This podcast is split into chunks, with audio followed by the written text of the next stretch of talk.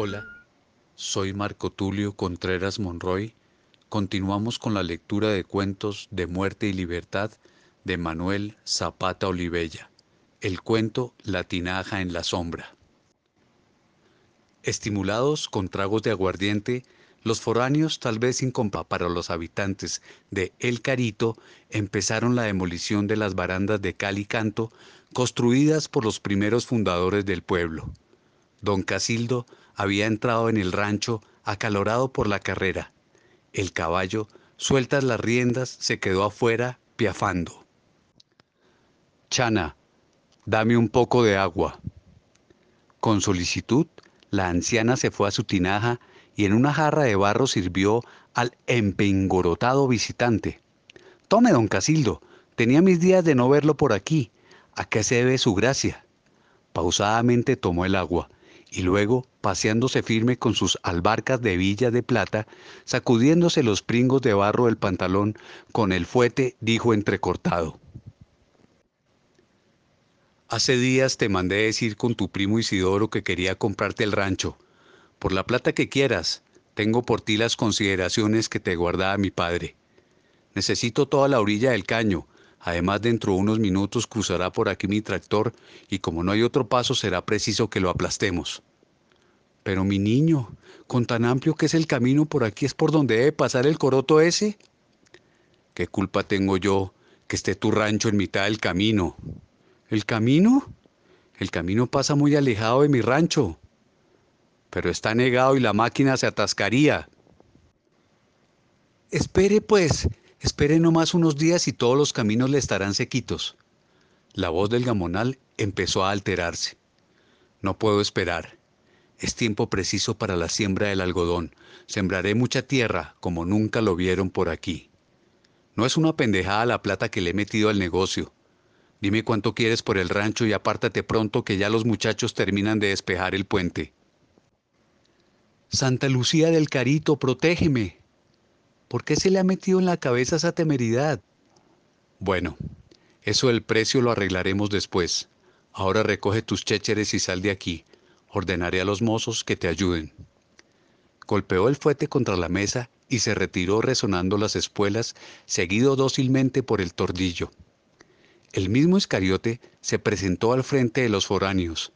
La vieja, abundando en lágrimas, las manos en la cabeza, lo recibió desesperada.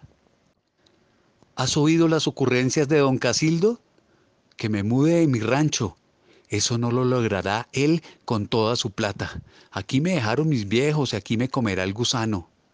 El capataz habló con brusquedad. Mire, abuela, yo no vengo aquí con paño de lágrimas, sino a sacar estos chismes al patio. Dio una señal a los mozos y poniéndoles el ejemplo, alzó una mesa y la arrojó en mitad del patio. No osaron hacer otro tanto los demás. Retiraron con parsimonia el banco, los catabres, el baúl y algunos puños de arroz.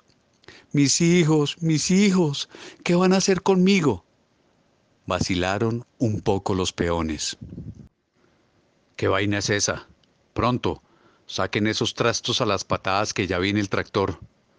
La vieja se halló impotente para resistir. Viendo vacío el rancho, corrió hacia el limonero y se abrazó ansiosa al cuello de la tinaja. Es lo único que me queda, no vayan a tocarla, les juro que de aquí me arrancarán a pedazos. Los vecinos habían dejado de contemplar la demolición de los muros del puente, atraídos por los gritos de Chana. Mijitos, ayúdenme, no dejen que rompan mi tinaja. A nadie le he negado su agua y ahora se quedan ahí plantados sin venir en mi auxilio. Santa Lucía, mira lo que hacen conmigo. Miraban con ojos enrojecidos.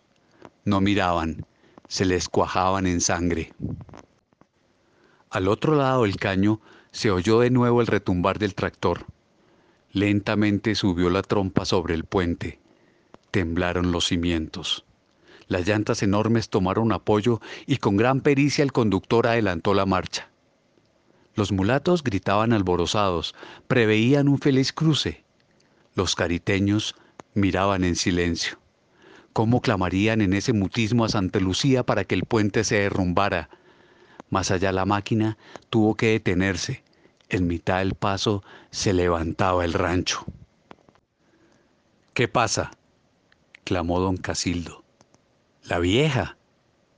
El tordillo cruzó a nado el caño y se precipitó sobre el limonero. El jinete le gritó, Déjate de melindres y quítete de allí. Chana no contestó. Su tinaja y ella se trababan en compacto nudo. Iscariote, ¿qué haces allí plantado? El capataz tiró de los cabellos de la vieja y en ese instante raudo el machete de Isidoro le cercenó la mano. El caballo tordillo relinchó nervioso, espantado por el disparo sobre sus orejas, mientras el anciano, rota la cara, se desplomaba. El muñón sangrante bañaba las propias ropas del capataz, a los mozos, a la cabeza de la vieja chana hundida en el cuello de la tinaja. Cuando los brazos de los mulatos pudieron desprenderla, estaba asfixiada, más muerto que su primo Isidoro. Los cadáveres fueron puestos a un lado del camino. El pueblo ya lo rodeaba con responsos que tenían sabor a maldiciones, el tractor con pujantes resoplidos derrumbó las cañabravas del rancho y se abrió paso por entre los muebles desparramados. ¡Carajo! ¿Cómo son de estúpidos estos campesinos? No entienden el progreso. Rabió don Casildo golpeando las grupas del tordillo, todavía con el arma humeante.